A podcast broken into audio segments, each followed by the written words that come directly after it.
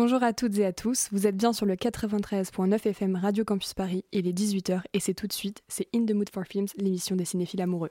In the Mood for Films. L'émission des cinéphiles amoureux, un dimanche par mois à 18h sur Radio Campus Paris.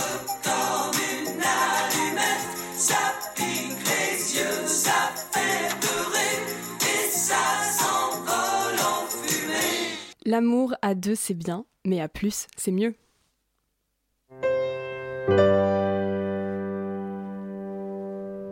Toi, plus moi, plus eux, plus tous ceux qui le veulent, plus lui, plus elle, et tous ceux qui sont seuls, allez, venez, et entrez dans la danse, allez, venez, laissez faire l'insouciance. Ce soir, on est parti pour un voyage loin des traditions et loin des normes, attachés aux ceintures parce que ça va secouer. S'éloigner de l'hétéronormativité et de la monogamie, ça reste difficile, alors évidemment, on rit quand on réussit et on pleure quand on est rattrapé par nos vieux démons. Et pour nous, bah, ça fait une sacrée matière à penser. Autrement dit, c'est parfait, la tendance va plutôt à s'occuper des problèmes des autres avant les siens, alors c'est parti. In the Mood for Films, c'est tout de suite sur Radio Campus Paris.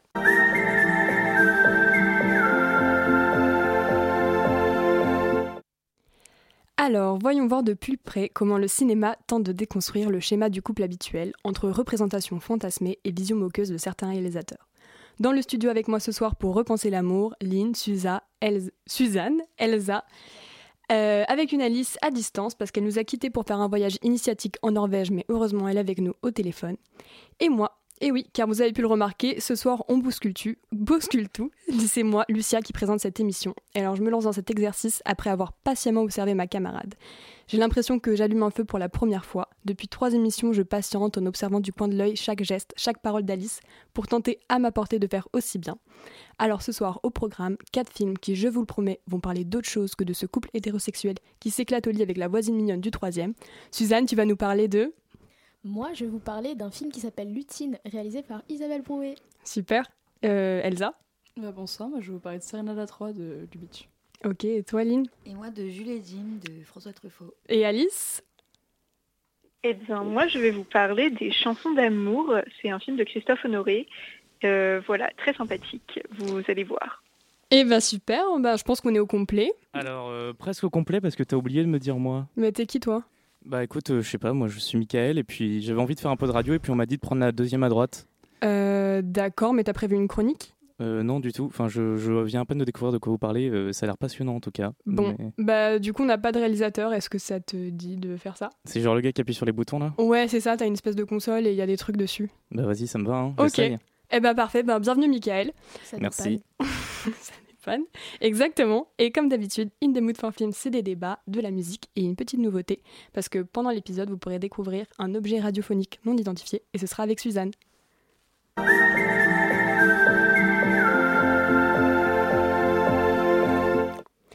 Et tout de suite, on s'échauffe la voix avec les chansons d'amour de Christophe Honoré, sorties en 2007. Ça chante, ça danse, c'est beau et c'est tout de suite avec Alice. Paris, Paris, que je t'aime. J'adore Paris. Ce n'est pas tendance de dire ça. On devrait préférer la campagne, critiquer le bruit, la pollution et le train de vie. Non mais oula, complètement insoutenable que nous impose Paris. On devrait vouloir aller vivre en province. Mais non, moi j'aime Paris. J'aime me balader dans les rues sans raison, pouvoir tomber sur une exposition à l'improviste ou un musicien de rue, me faire alpaguer par une association. Bonjour, est-ce que tu connais Trucmuche en détresse? Bon non, ça j'avoue j'aime un peu moins. Je vais dire quelque chose d'encore plus aberrant que j'aime Paris. J'adore Paris sous la pluie. Une théorie comme quoi Paris a été créé pour être vu sous la flotte. C'est super beau les toits de Paris qui ressortent sur le ciel gris, le trottoir mouillé, les parapluies qui se chamaillent, le bruit des pneus sur le béton trempé. Mais d'ailleurs, pourquoi je vous raconte tout ça, moi? Ah oui, c'est vrai. Les chansons d'amour. Ce film de Christophe Honoré, c'est mon Paris. Le Paris tel qu'il est, loin des cartes postales. C'est le Paris du 11e arrondissement. Ça, pour le coup, c'est tendance. Ismaël, personnage principal du film interprété par Louis Garrel, se promène la moitié du film dans les rues grisâtres, et c'est là 75% du temps sous la pluie justement. Il y a même une chanson dont les paroles sont à un moment, comme Paris semble disparaître, dilué dans de l'eau de pluie. C'est joli. Comme l'indique le titre, il y a pas mal de chansons dans le film, et c'est encore une fois Alex Baupin qui en est à l'origine. Il travaille très souvent euh, pour la musique euh, dans les films de Christophe Honoré, et on se retrouve dans une comédie musicale avec des chansons qui auraient pu être écrites par les personnages, un peu banal, un peu poétique, simple. Et c'est très bien. On se sent bien dans ce Paris détrempé avec des personnages chantants. Des personnages qui s'aiment, comme toujours, sans trop vraiment savoir s'ils s'aiment vraiment, ou même encore comment, ou pourquoi, si ça va durer longtemps. Alors venons-en à notre sujet, repenser le couple. Ismaël, il essaye. depuis huit ans, il est avec la pétillante Julie, interprétée par Ludivine Sagnier. Et ils ont tenté un truc à trois avec Alice, une collègue d'Ismaël, certainement pour épicer un peu tout ça, parce que bah huit ans quand même. Mais finalement, cette histoire semble avoir craqué le couple qui voudrait revenir en arrière, sans réussir à se défaire de cette relation à trois. Et comme le dit Alice à Ismaël et Julie, en chanson évidemment, je suis le pont sur la rivière qui va de toi à toi, embrassez-vous sur moi. Ça aussi c'est joli. Elle les réunit tout en les tenant séparés. Mais alors je ne sais pas trop quoi en penser, je suis censée faire une chronique dessus, mais je ne sais pas quoi en dire. Le film ne donne pas d'avis d'ailleurs, il propose, il ouvre des champs des possibles, et c'est chouette d'être ouvert à des histoires différentes, de tenter de nouvelles formes. Ça aussi, c'est tendance, les relations libres, les relations à 3, 4, 5, 6. Et ce que je retire du film, c'est que tout aussi enthousiasmant, libérateurs que peuvent être ces autres schémas, nos égaux ont parfois du mal à s'y adapter. Parce que ça nous pousse à repenser l'exclusivité qui, dans le couple classique, est synonyme d'engagement et de confiance. Or, laisse vraiment Ne peut-on pas aimer et s'engager sans être exclusif? N'y a-t-il pas plusieurs types d'exclusivité? Comme l'exclusivité amoureuse et l'exclusivité sexuelle? Enfin, je ne sais pas, hein, je propose hein, simplement. Mais comme toujours dans la vie, nous sommes différents et nous n'avons pas besoin des mêmes choses et nous ne supportons pas les mêmes choses surtout. Alors tentons, tentons pour justement savoir ce qui nous correspond. Tentons et sortons de notre zone de confort. C'est impressionnant, mais on apprend tellement dans cet inconfort. Et tenter, ça peut être plein de choses. Ça peut être exprimer son désir sans, avoir aucune garantie de réciprocité, comme le personnage d'Erwan. Ça peut être un nouveau schéma, justement, ça peut être une nouvelle personne. À chacun de trouver ce qu'il appelle. Alors finalement, la seule chose que je pourrais dire, c'est comme les personnages des chansons d'amour, comme Ismaël, Julie, Alice et Erwan, bah tentons.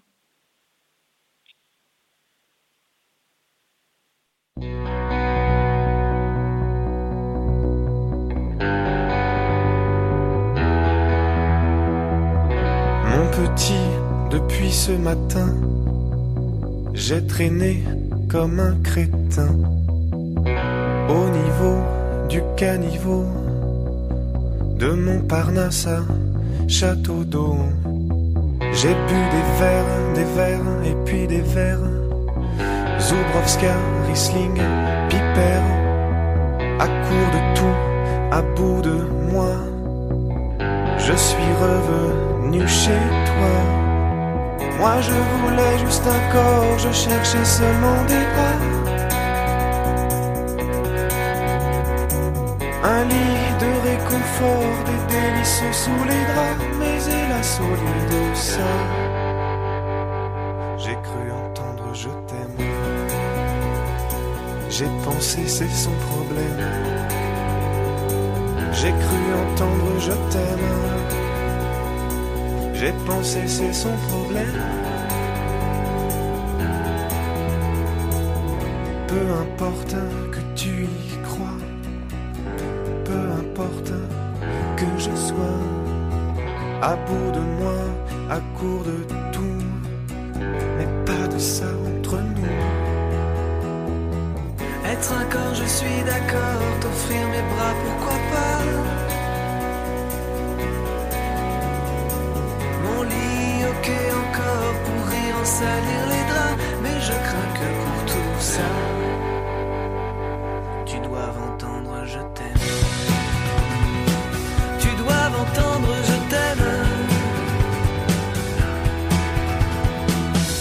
Je suis vieux, veuf et sectaire, un pauvre imbécile, secrétaire.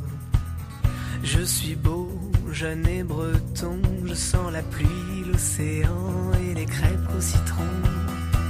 Tais-toi un peu, petit trésor, tu as tout faux, une fois encore suis très précieux, épargne-moi. D'accord, mais entre nous pas de ça. Un corps, je suis d'accord. Je cherchais seulement des bras. Mon lit, ok, encore. Des délices sous les draps. Mais je crains que pour tout ça, tu dois entendre. Aime-moi moins, mais aime-moi longtemps. C'est le charmant Louis Garrel qui nous fait la conclusion de ce film. Merci Alice pour ce choix. C'est vrai que c'est un film qui est très diversifié dans les thématiques qu'il aborde. On parle d'abord d'un ménage à trois, puis du deuil en amour, et enfin on termine par un Louis Garrel qui, euh, entre guillemets, découvre son, homosexualité. Mais d'un autre côté, on a une réalisation qui est quand même très simple, qui est presque inexistante. Euh, Est-ce que vous pensez que ça sert le propos?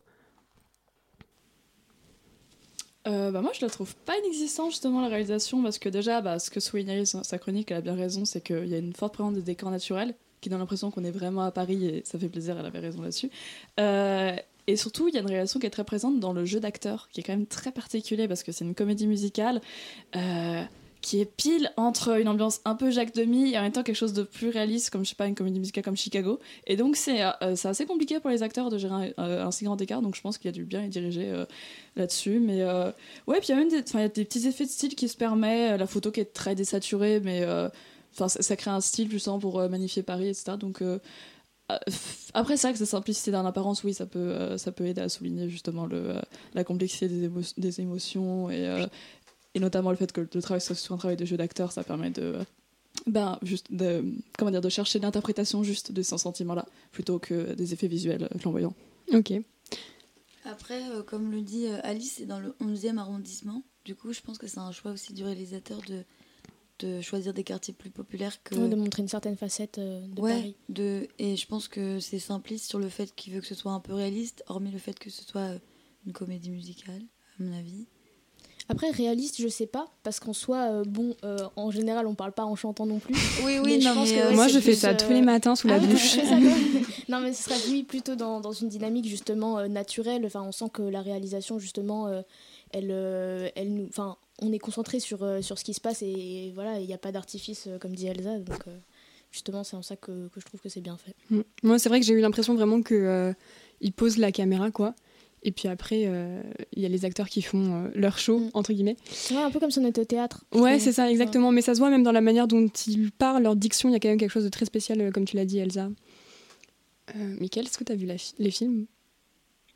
Alors malheureusement non, je n'ai pas vu. Euh, bah, super, qu'est-ce qu'il fait là, lui Bah, on l'a récupéré sur le bord de la route peut-être pas être Bah oui, c'est ça. Mais en fait, je me suis totalement perdu dans le truc. Et, euh, et à vrai dire, j'ai beau être en cinéma, euh, non, je suis pas. Je suis désolé. Mais peut-être euh, une autre fois. Hein. Euh, La prochaine. Oui. On va dire ça. Voilà. Non, en vrai, c'était. Bah, merci Elise d'avoir fait cette suggestion parce que c'est un film que j'aurais pas du tout vu autrement. Parce que Christophe Honoré, moi, je le connais surtout pour la bande-annonce de Les choses qu'on dit, les choses qu'on fait, qui est. Enfin, je vais donner une opinion qui est assez méchante, mais c'est peut-être une des pires bandes-annonces que j'ai vues l'année 2020. Elle repassait tout le temps et c'était horrible. Enfin, c'était. Bah, à nouveau, ça parlait de couple, etc. Et, euh, mais ça avait l'air d'être juste des, des joyeux bourgeois qui, se, euh, qui sont en train de se disputer euh, Mm. Euh, sous le ciel d'automne, quoi. Et, bon, Moi, j'ai bien énervant. aimé Mais ce c'est film. pas- Ah pense ouais.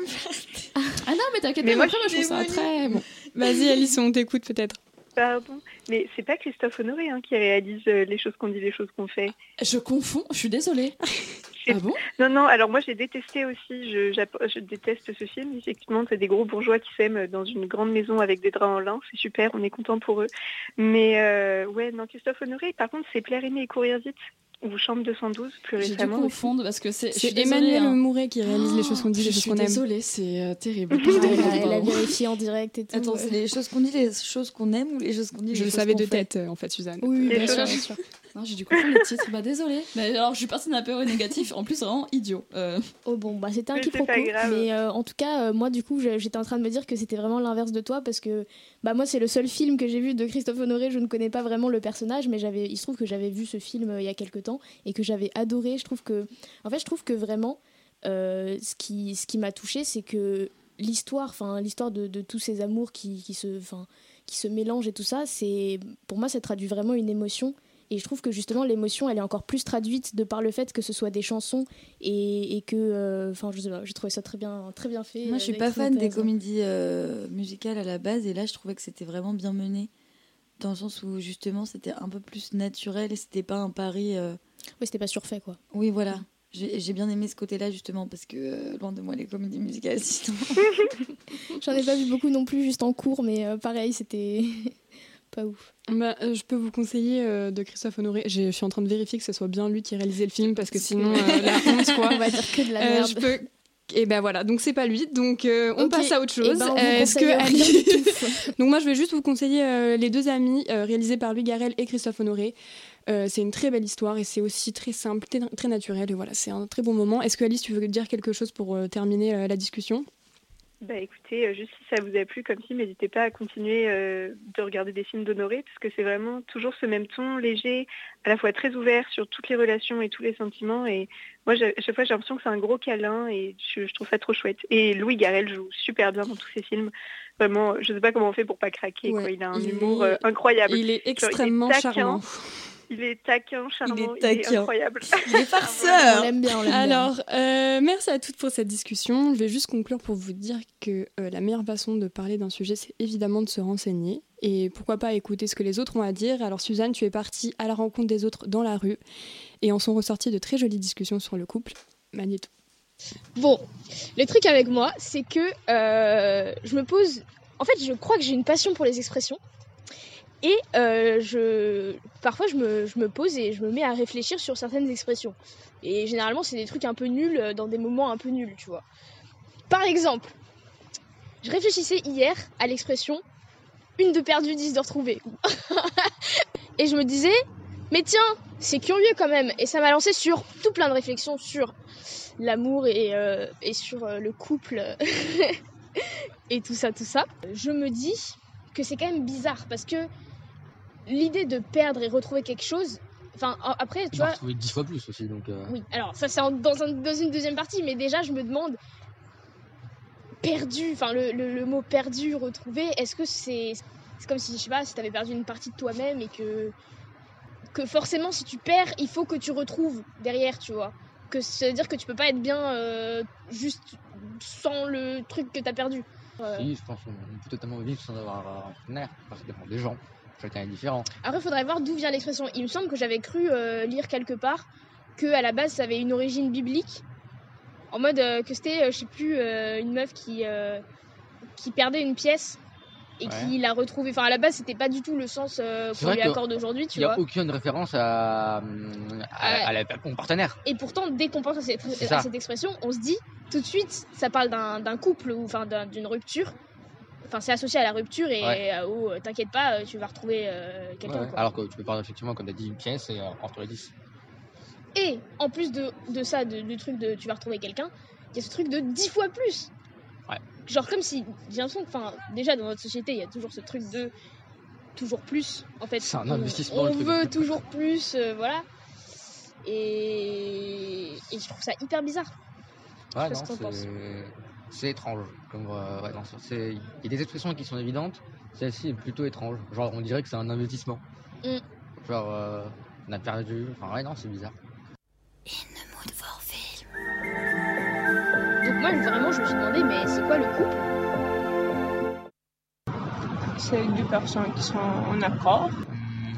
Vas-y, attends, Victor. Je sais pas, moi j'ai jamais été en couple. Un couple, euh, bah, c'est l'association de deux personnes, la rencontre de deux épidermes. Ah ouais, c'est une question compliquée. Ouais, le couple, euh, ce sont deux personnes Ouais. qui euh, se mettent ensemble avec euh, un projet commun dans le but de bon dans le but de réaliser je veux dire un projet commun c'est ça D'accord. c'est pas un- trouver un sens à leur vie ça peut être ça ouais. Euh, bâtir une famille euh. C'est quoi un couple? Ouais. Euh, Je vais faire une vieille citation. C'est deux personnes qui essayent de résoudre à deux des problèmes qu'on n'aurait jamais eu tout seul. Quelle est ta vision du couple, Suzanne? Ma vision du couple Ok, est-ce que je peux dire. Eh, C'est euh, ton interview, tu dis ce que tu veux, frérot. Oui, c'est vrai. Est-ce que, bon, par exemple, quand j'étais au collège, ma vision du couple, c'était la vision que la société me laissait transparaître Ouais. du couple. En fait, je crois que j'ai toujours eu ce truc de. J'ai tellement perçu que le couple, c'est quelque chose d'important que réellement, je, je crois que toute ma vie, j'ai- toujours euh, cherché à avoir des relations avant même de construire des bonnes relations avec moi-même. Et actuellement, maintenant que je me renseigne, je commence à, à, à chercher euh, comment être bien avec moi. Juste moi, tu vois, et si j'ai si j'ai quelqu'un, c'est un plus. Euh, Et c'était vraiment genre primordial. C'est un truc aussi que t'impose la société de trouver quelqu'un en fait. Alors on va rester sur les humains. parce Oui, que- on va rester sur les humains, mais enfin parce que ouais. j'avais lu des trucs aussi sur euh, sur euh, les, les couples d'animaux, tu sais par exemple les Ouais. couples, par exemple chez les loups où euh, il y a vraiment un truc où euh, un loup il se met avec sa louve et euh, et ils ils restent ensemble toute la vie, tu vois. Ouais. Tu vois ce que je veux dire? Ouais, je vois, je vois. Du coup, euh, il y avait ça avec, aussi avec les aigles ou avec. euh, Puis, euh, au contraire, il y a des animaux, euh, alors je sais plus lesquels, qui justement sont très très ouverts d'esprit sur beaucoup de choses et qui, notamment genre, il y a des en singes, fait. tu sais qu'il y a des singes où c'est vraiment juste, tu t'embrouilles avec quelqu'un, imagine, tu t'embrouilles avec ton pote, et pour régler la dispute, tu kennes. C'est littéralement ça qu'ils font, genre je sais plus quelle espèce de singe ou pas, bonobo ou je ne sais bah, quoi, C'est une bonne méthode. littéralement. Ça, et encore, que ce soit entre les mecs, entre les meufs ou je ne sais quoi, tu vois. Ouais. C'est deux personnes qui sont unies parce qu'ils ressentent les mêmes Non, choses. en fait. Quelque chose qu'on n'arrive pas à, ressentir en fait. Quelque chose qu'on arrive, enfin ce qu'on ressent, on n'arrive pas à l'expliquer. C'est c'est ultra éphémère actuellement. Je trouve que beaucoup de gens en fait ils sortent ensemble juste parce que euh, sur le- au premier regard ils se sont trouvés, se trouvaient belles. Mais je trouve qu'en fait il y a aussi l'aspect intellectuel qui fait qu'on va sortir ou pas avec quelqu'un en fait. Genre, Il n'y a pas assez de communication dans les couples. Ouais, vraiment c'est le truc en fait. Il faut l'équilibre. Mais il y a toujours un qui prend sur l'autre, qui prend un petit peu de poids, qui prend euh, les délires un petit peu de l'autre et tout. Sinon, ça ne marchera pas. Forcément, elles, elles vivent ensemble. Je pense, oui. Sinon, c'est une, euh, une, équipe, euh, un, un duo, enfin un truc comme ça. Mais un couple, c'est pour moi, c'est la vie quotidienne. Ok, pour toi, ça veut dire quoi? Enfin, là, maintenant, on vient de donner quelques pistes sur euh, qu'est-ce que c'est pour nous un couple, euh, de notre vision de petits Ah, adolescents, je- de la vision de la ouais, société et tout ça. C'est quoi un couple pour toi? Pour moi, Toi qui as réfléchi à la question. Franchement, ce que j'ai plus envie et ce que je recherche plus, c'est une personne qui est à la forte indépendante, avec qui je peux passer du temps, m'améliorer, évoluer mes façons de penser, sans me limiter à d'autres euh, à d'autres euh, à d'autres relations qui pourraient m'apporter du bien. On pourrait penser au couple libre, Attends, j'ai pas compris. bah, dans le sens où, euh, imaginons que actuellement je sois avec quelqu'un Ouais. que je dirais que je fréquente, Mhm. mais que je pourrais tout aussi fréquenter d'autres gens de manière pas forcément sexuelle, mais de manière un peu plus intime. Ouais. Euh, plus intime que amical. plus intime qu'amical. Ok. Euh, mais donc, dans un couple normalisé par la société, ça serait compliqué.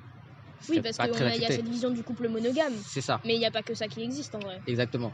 Et c'est en ça que repenser le couple, c'est repenser le couple du point de vue de euh, des normes euh, qui sont établies et tout ça. Je dirais qu'actuellement, je... c'est vraiment juste la liberté.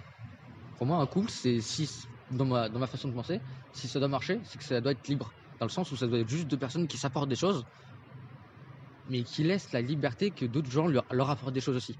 C'est euh, vraiment une ouverture d'esprit qui est très très large et qui, le but, c'est vraiment d'aller le plus loin possible sans euh, forcément euh, se restreindre.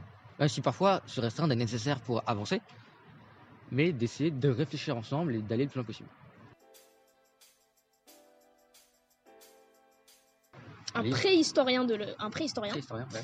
enfin un historien de, de la préhistoire du Oui, coup, oui, oui. euh, qui euh, donc ce monsieur expliquait. Que sûrement euh, au premier temps les, les amours ils devaient être, être plus intenses et tout parce qu'ils s'étaient libérés de de toute euh, norme, enfin de toute euh, construction de la société en fait. Ouais. Tout simplement parce que c'est c'est en fait moi je trouve que c'est vraiment une performance qui s'est construite et que en fait on joue des rôles et ça nous paraît tellement normal que, que les gens qui sortent de ces rôles ils sont vus comme des marginaux tu vois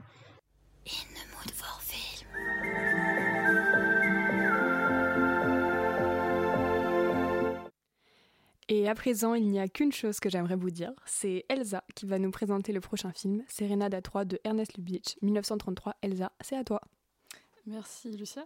Euh, les vertus morales évidentes qu'il convient de protéger sont la chasteté, la pudeur, la tempérance et l'amour capable de sacrifice. Les mots évidents qu'il convient par contre d'empêcher étant la luxure, les débordements, l'adultère, l'inceste, l'homosexualité, la bestialité, la masturbation et la fornication. Euh, C'est une déclaration euh, euh, de la commission américaine présidentielle pardon, sur l'obscénité sur le cinéma. Et j'aimerais vous poser une question d'abord pour introduire la chronique autour de la table. À votre avis, ça date de quand cette déclaration Alors, je horrible parce que du coup j'ai l'impression de tricher. Mais euh, est-ce que c'est parce que j'ai lu un truc comme ça récemment Il me semble que ça a été vraiment, euh, c'était pas genre là, il y a quelques semaines euh, que ça s'est passé. euh, Je, crois que c'est beaucoup plus loin dans le temps. Ah, ok, donc vraiment, je confonds. Euh, non, je confonds, pas, mais Il j'avais y bien- avait de la censure à un moment. Il n'y a pas un truc où, euh, au Texas ou je sais pas quoi 50, où- années 50, non? Le code ACE. Code Eh ouais. écoutez, euh, effectivement, ça, malheureusement, ça pourrait dater d'il y a quelques semaines, car euh, c'est le genre de choses qui paraissent régulièrement. Mais là, c'est euh, ça date de 1967, Ok, qui est quand même arrondi 30 de ans après le film dont je parlais. Mais justement, je, je vais un peu vous parler du code. Euh, parce qu'en fait, 67, donc, c'est un an avant l'abolition de ce code d'autocensure des grands producteurs hollywoodiens. Et le film qui nous intéresse au- aujourd'hui, c'est Renada 3 de Lubitsch, date justement de 1933, au début de la mise en application de- du D-Code.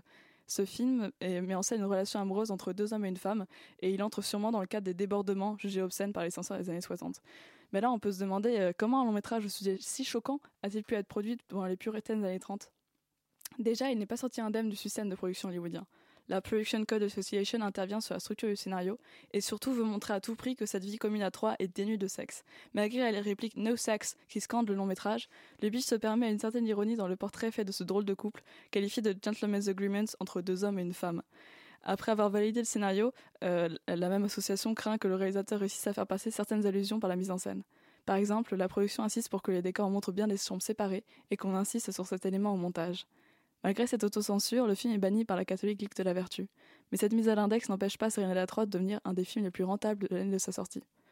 Après tout, on pourrait se demander pourquoi les producteurs prennent de tels risques en abordant un sujet si choquant. Mais le nom de Lubitsch, depuis son, dé- son départ d'Allemagne, est devenu à Hollywood synonyme de raffinement et de bon goût. On lui fait confiance pour adapter une pièce de théâtre à succès en un raz-de-marée au box-office.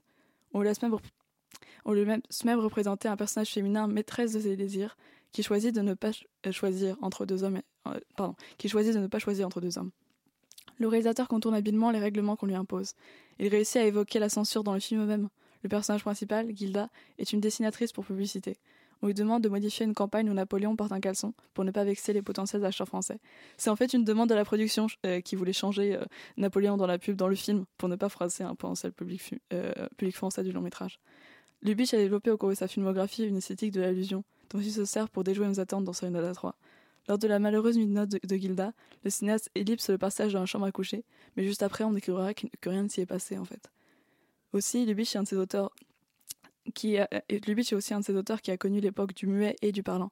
Il a appris dans les années 20 une certaine économie de moyens de mise en scène, qu'on retrouve dans ce film avec des séquences muettes. En particulier, le film s'ouvre sur une scène de rencontre où Gilda dessine deux amis endormis. Elle ne fait pas de bruit pour ne pas éveiller ceux qui vont devenir ses amants. Cette scène très délicate me fait penser à une autre scène de rencontre dans un film du même réalisateur, celle de la librairie dans le ciel peut attendre. C'est un film où il remet aussi en cause le couple monogame dès ce flirt autour du livre Comment être une bonne épouse. Je pense que ça peut être un très bon film à regarder pendant les vacances de Noël, sous un plaid, avec ses belles couleurs et un mélange d'humour sardonique et de sincérité bouleversante, comme seul Lubitsch sait le faire.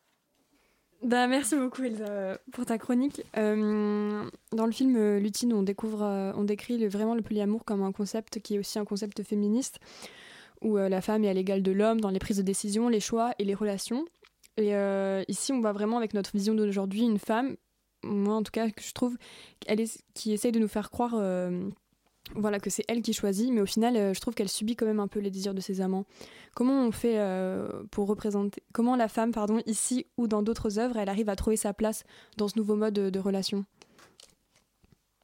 Euh, moi, je trouve que justement, dans les films euh, des années 30 ou même le mien, euh, Juliette Jim, on essaie de représenter la femme d'une autre façon et c'est bien, mais euh, c'est Il y a quand même jamais des trucs pas qui, qui suffisant. transparaissent derrière. Oui. Mm. Ouais, c'est jamais suffisant. Bah, par exemple, là, euh, là, elle est. Là. Ok. Euh, par exemple, là, elle est euh, blonde, euh, c'est la figure bah, parfaite de la femme idéale. Et en plus, elle est, je crois que tu l'as dit, c'est, elle choisit pas entre les deux, mais en fait, elle est même pas le sujet du, film, c'est plus les hommes. Enfin, elle est montrée comme si c'était un sujet, mais en fait, c'est juste un objet sur lequel on fantasme et il y a plein de plans où on la voit, enfin, où, où- où elle est exhibée, quoi, en fait. Ouais, c'est vrai que je trouve que vraiment, en fait, il y a ce truc de repenser euh, la vision de la femme et tout, mais comme tu dis, c'est c'est un peu que en surface, parce que en vérité, euh, elle, est, elle est montrée un peu comme, euh, enfin, j'ai l'impression, comme une femme indépendante et tout, mais euh, un peu genre pour mettre de- du piquant dans. dans Oui, dans- bah, c'est la femme fatale, quoi. Oui, voilà, c'est ça, vraiment un fantasme, encore une fois.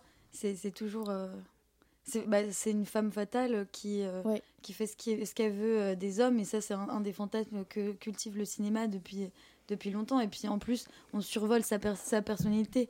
On, on rentre pas du tout dans, dans, dans ses pensées à elle et on, on voit pas avec son regard à elle, on voit avec le regard des hommes. Donc, euh, des hommes qui portent sur elle. Même si, si on repense sa place dans la société grâce au couple, et ben je trouve que euh, quand même c'est survolé quoi. Mais après on est en 1933. Oui, c'est ça, évidemment. on a 1933. Je vois ce que vous dites. Et par contre, enfin, après, c'est aussi une question de genre, parce que c'est un film qui est une comédie. Mais je trouve que limite, Serena 3 accepte beaucoup plus la face de cette femme que euh, un film comme Julie Jim. Euh, je, je sais pas si je vais spoiler Julie Jim, parce que c'est un film des années 60. Je trouve que bon. Je pense que tu peux y aller. Je peux y aller. Tu peux y aller. Euh, à la fin, elle meurt. Parce que, après tout, il y a quand même une espèce de sanction morale. Alors que là, je trouve qu'elle s'en sort bien. Après, effectivement, il y a cette manière de filmer qui, est un peu- qui reste un peu objectifiante, mais euh, en la comparant à d'autres femmes fatales, par exemple, le film Laura, qui date de 10 ans après, c'est un film qui, que je trouve intéressant de comparer les deux, parce qu'en fait, Laura, c'est sur une, une fille qui, euh, euh, qui, qui est, pareil, illustratrice pour la mode, enfin, pour la publicité, pardon, n'importe quoi. Euh, mais elle, euh, c'est vraiment pas bien, quoi. Elle, elle a un métier et tout, elle fait, elle fait ce qu'elle veut des hommes, et, c'est- et elle est punie pour ça. Alors que dans ce film-là, il y a une certaine tendresse pour le personnage, qui est quand même très sympathique, et qui finalement, elle change pas grand-chose pour les hommes, quoi. Après, effectivement, c'est vrai qu'elle a un petit côté euh, femme, femme idéale, mais... Bah, euh, bon. Je sais pas si c'est pour ça, mais en tout cas elle s'appelle. euh, moi je dis Gilda à chaque fois. je vais dire Gilda. Gilda. Et bah il y a euh, King Vidor qui a fait un film aussi qui s'appelle Gilda. Ouais, mais c'est ultérieur. Il, il date des années 40. Oui, oui, il- du coup, il l'a fait après, mais je me demande si est-ce que c'est pas un clin d'œil à justement cette Gilda euh, de Lubitsch. Et là, par contre, dans Gilda de Vidor, elle est vraiment montrée euh, bah, comme une femme objet, quoi. Ah oui, j'ai l'impression qu'on a des interférences avec Alice. Euh, on t'écoute. Oui. C'était juste pour dire que j'étais, euh, que j'avais pensé à la même chose que Lynn. Pareil, j'avais fait le Ah, rapprochement hey. avec Gilda. Eh ben, c'est parfait. Ouais, ouais, j'y pensais aussi. Voilà. Après, oui. Après, Gilda, enfin, c'est un film qu'il faut revoir parce que d'un côté, elle est un peu diabolisée, mais d'un autre côté, elle les mène à la baguette, quoi. Enfin, j'adore. euh, Oui, mais en vrai, y a- très, elle les mène à la baguette dans, dans le scénario, mais à l'écran et la manière dont elle est filmée, elle est clairement exhibée et c'est le regard ah, mais après, elle est, c'est son choix d'être exhibée, c'est une danseuse. Elle choisit de faire un striptease où elle a juste enlevé ses gants. Et rien que le fait qu'elle enlève ses gants, ça met la moitié de, de, de l'ambiance par terre. Et j'adore cette scène parce que c'est elle qui le, choi- qui le choisit aussi. Mais c'est le charme pas. des films hollywoodiens, hollywoodiens des, des années-là, c'est vrai. Mais n'empêche que. Bref, voilà, Oui, j'arrête oui. de parler de ça. Est-ce que, Suzanne, tu veux dire quelque chose pour conclure? Euh, là, tu me prends au dépourvu. Ok, bah autant pour moi. Moi, je veux bien. Alors, je t'écoute. Tu as Pardon, très peu de temps. Juste pour rebondir, c'est juste, ouais, c'est juste pour rebondir sur la question que tu mettais au début sur la place de la femme dans Mhm. les couples et justement euh, repenser le couple, ça permettait de repenser la place de la femme. Euh, Il y a le livre de Mona Chollet là, qui est sorti en septembre qui s'appelle Réinventer l'amour, comment le patriarcat sabote les relations hétérosexuelles. C'est très intéressant, on parle beaucoup d'amour, de beaucoup de euh, types voilà, de relations et de schémas. Euh, je vous le conseille si ça vous intéresse. Eh bah super, je pense qu'on aura l'occasion de reparler de la place des femmes dans cette émission.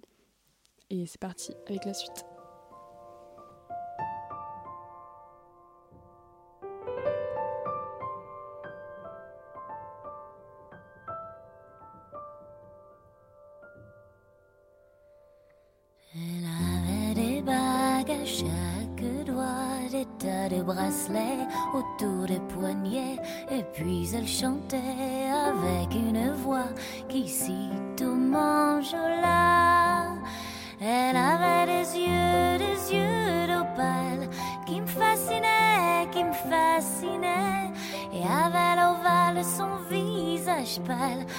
Femme fatale qui me fut fatale, de femme fatale qui me fut fatale.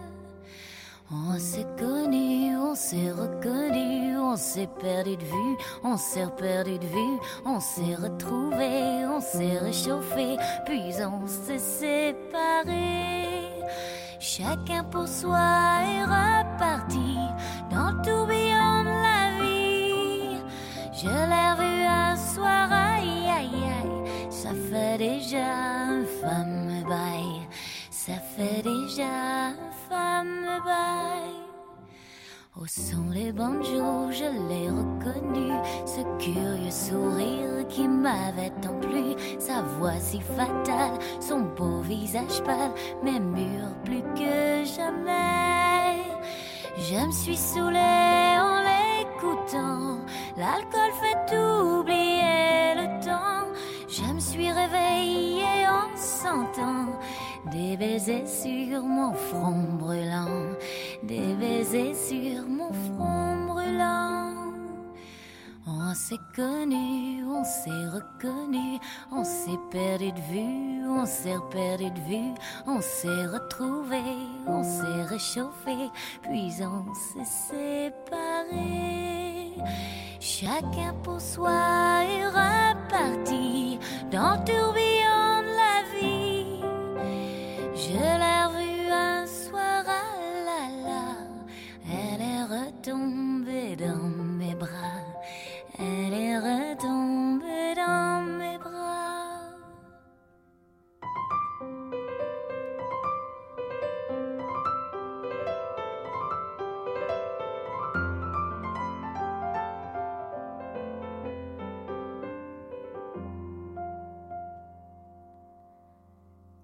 connu, quand on s'est reconnu, pourquoi se perdre de vue, se reperdre de vue quand on s'est retrouvé, quand on s'est réchauffé, pourquoi se séparer? Alors tous deux on est reparti dans le tourbillon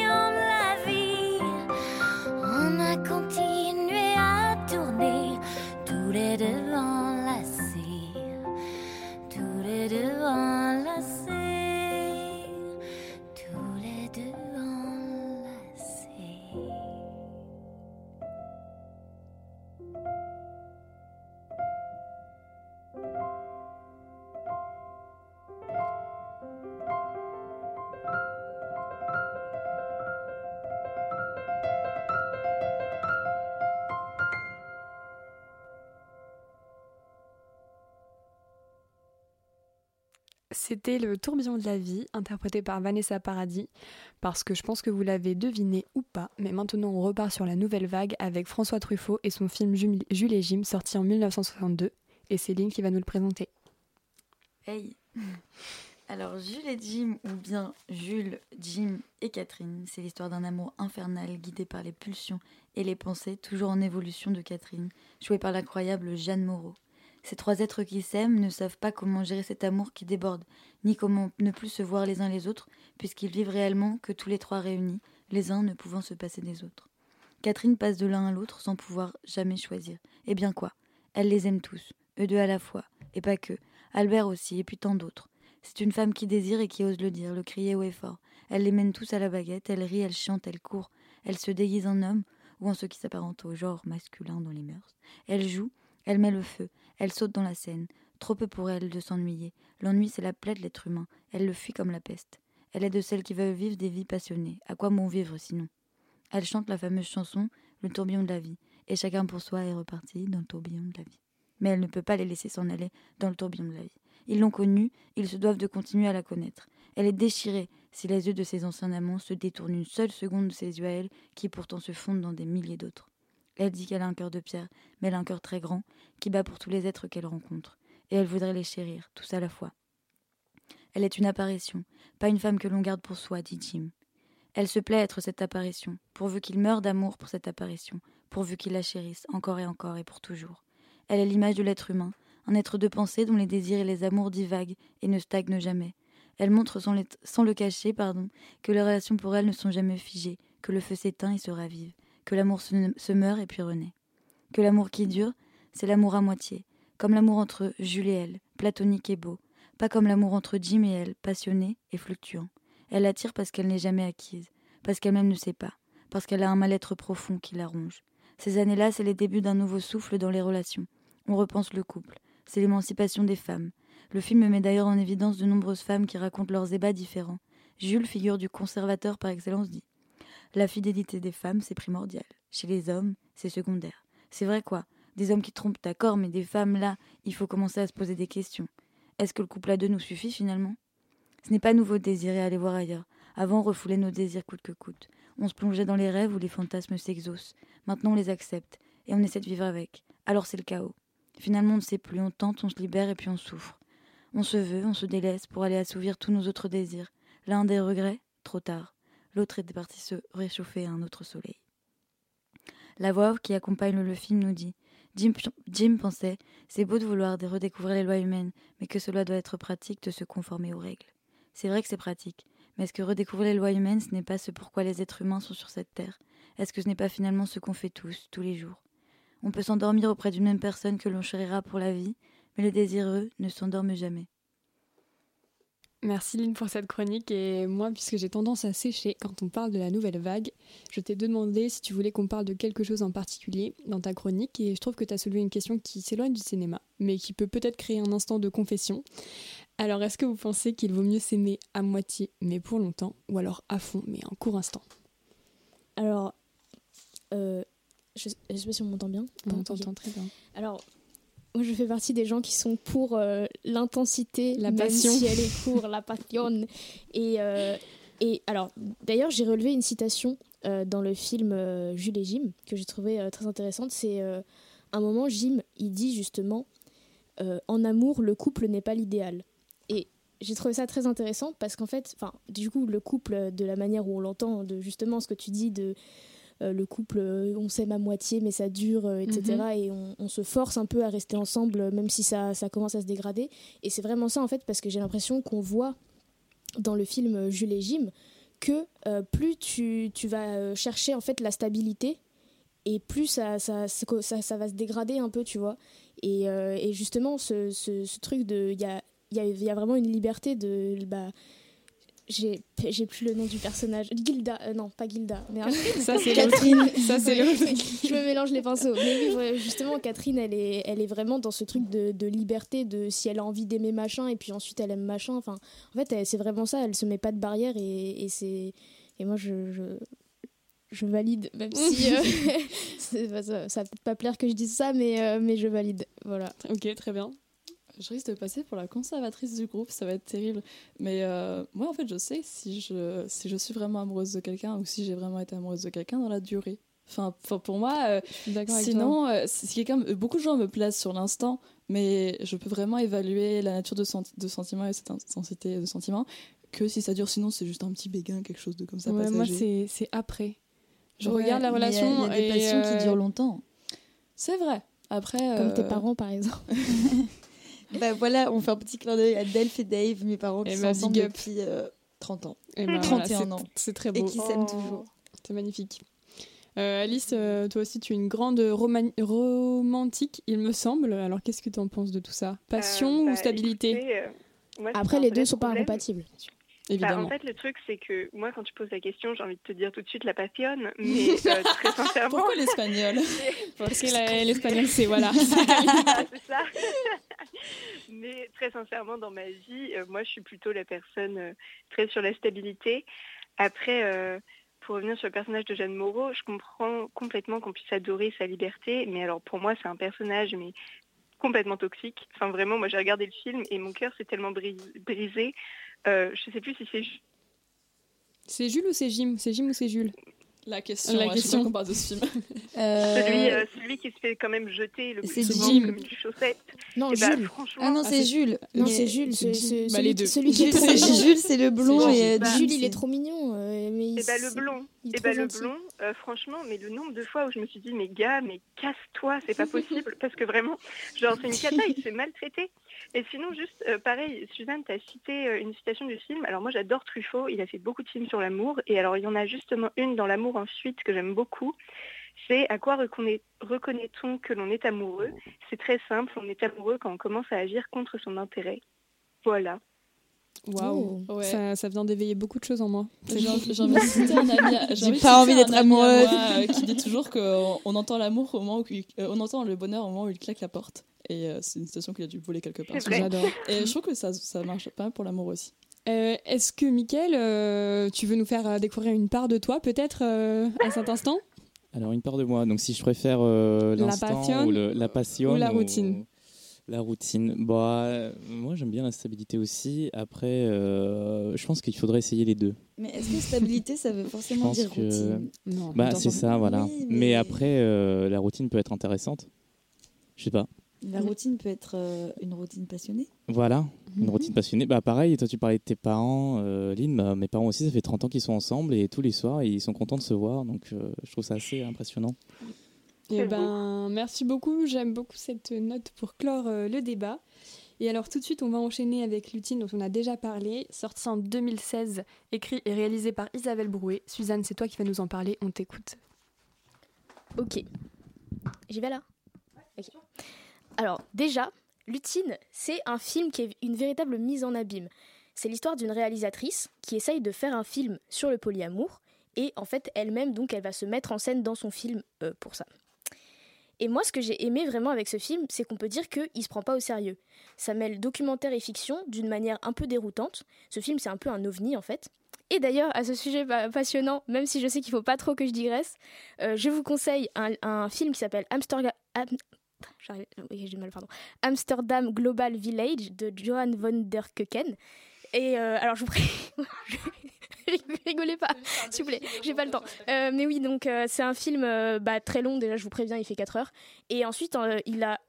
mais arrêtez Mais bref, Et ensuite, il a écrit un livre dessus qui est super intéressant parce que justement, il, il s'interroge sur, sur la, bah, la vocation du documentaire, etc.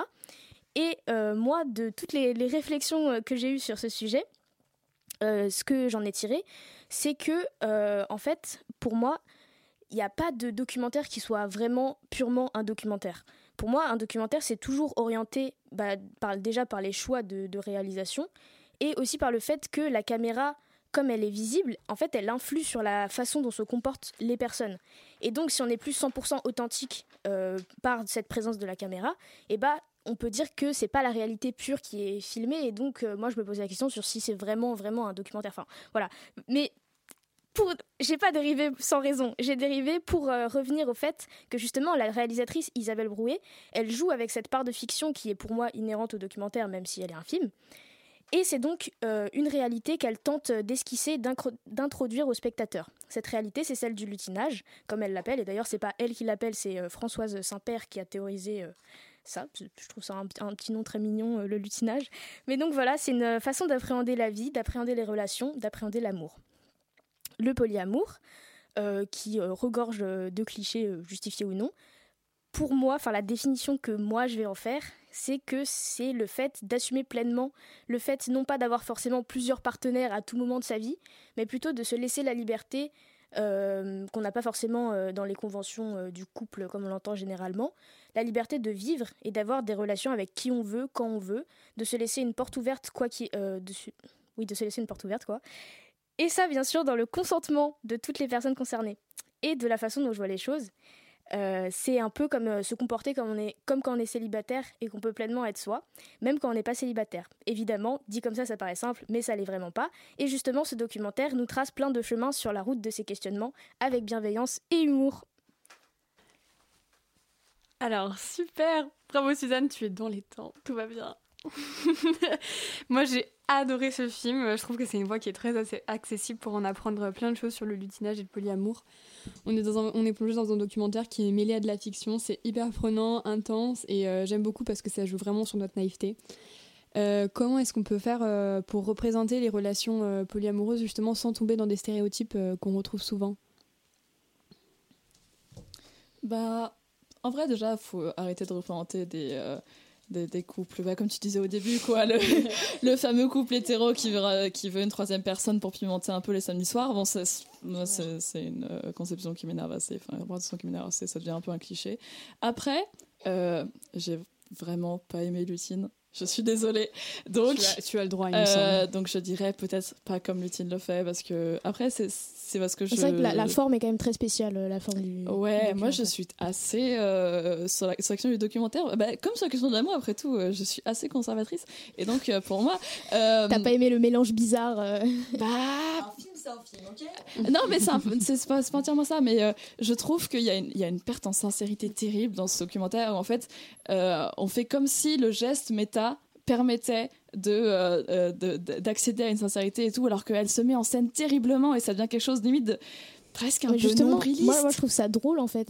Et genre Ah le, oui, justement, le fait que Mais- ça soit drôle, moi je trouve que c'est ça permet de plus centrer. Parce que moi ce que j'ai l'impression c'est que, euh, enfin je te coupe deux secondes, c'est que les relations polyamoureuses quand on en parle c'est c'est genre euh, hyper, enfin c'est dit d'une manière tellement sérieuse qu'on a du mal à adhérer aux propos, tu vois. Et moi, je trouve que justement, le fait que ce soit drôle, enfin, moi, j'ai plus adhéré euh, de cette C'est vrai, manière, mais il y a un côté limite un peu ridicule quand elle, quand elle demande à sa mère de faire semblant euh, d'être euh, quelqu'un de, de- quelqu'un de très méchant et qui rejette Moi, ses choix de vie. fait extrêmement rire. Moi, ça me met vraiment mal à l'aise parce que c'est, en fait, elle se met en scène en, en glorieuse combattante pour sa cause et, et elle a tout le monde qui est contre elle. Et en fait, tous les gens contre elle, c'est des acteurs, quoi. Et donc, c'est, je trouve ça assez faux. Et aussi, bon, euh, je vais un peu digresser, mais on, on disait qu'on parlerait de représentation de la femme. Et, euh, et c'est, un, féminisme qui est assez particulier dans le film, qui est le féminisme lié au féminin sacré, euh, féminin qu'on peut aussi, fé- féminisme qu'on peut aussi appeler féminisme essentialiste, euh, qui personnellement m'agace beaucoup. Euh, parce que voilà, On, ressent.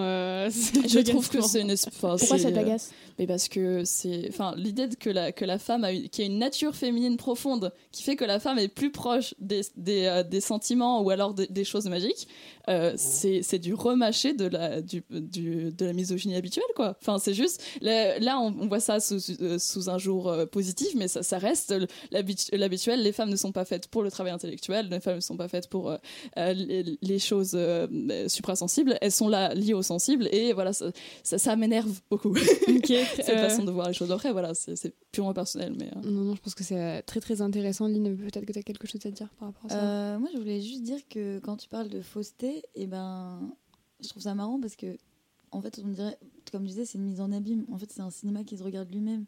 Donc, en fait, c'est- c'est juste les, les, les dessous du cinéma. Mm. Et on sait Et plus ce qui est vrai et ce qui est faux aussi. C'est c'est vraiment ça, en fait, documentaire, c'est la perte du sens. Et, et parce que en plus, dans les relations polyamoureuses, euh, dans les relations polyamoureuses, a vraiment, euh, on passe tous par ça, genre par le chaos, et puis après euh, les contrats, et puis et puis les règles, et puis Et la- puis, et puis aussi le fait que dans la pratique, c'est pas si simple. Et parfois, on se met d'accord Oui, sur voilà. quelque chose en Mm. théorie, et en vrai, on se rend compte que ça nous blesse et qu'on n'y arrive pas. Tu vois, aussi, ça peut, ça peut arriver. Totalement. Ouais. Euh, Alice, est-ce que tu veux nous dire quelque chose par rapport à tout ça? Bah, euh, je suis euh, tout à fait d'accord avec ce qu'ils avaient dit sur euh, voilà, la théorie et la pratique, c'est complètement différent. Mais euh, voilà, Euh, pareil, je suis tout à fait d'accord avec euh, Elsa sur le féminin sacré, ça m'énerve de la même façon. Merci. Mais sinon, pour apporter quelque chose au débat, bah, toujours sur le truc un peu méta, moi j'ai bien aimé parce que euh, donc la, je trouve que brouiller la limite entre documentaire et fiction, ça nous fait un peu euh, revenir à ce fait que euh, bah, la vie finalement c'est aussi un peu une comédie spectacle en continu qu'on a tous, on va dire en quelque sorte des masques ou des rôles qu'on joue dans la vie. Et, en- et surtout en amour, euh, quand on parle de désir et de flirt. Donc je trouvais ça euh, particulièrement bien dans un documentaire où on parle d'amour finalement. Je suis totalement d'accord avec toi. Merci beaucoup. Merci à toutes et à tous. Euh, je pense qu'on va finir là-dessus. In the Mood for Film, c'est déjà fini. Merci à Alice, Suzanne, Lynn, Elsa et Michael et moi-même pour cet épisode. Et on se retrouve l'année prochaine, le 23 janvier, avec de nouvelles résolutions. On se quitte en musique évidemment, et c'est avec Nothing Else Matters de Metallica. Bonne soirée à tous et merci pour votre écoute.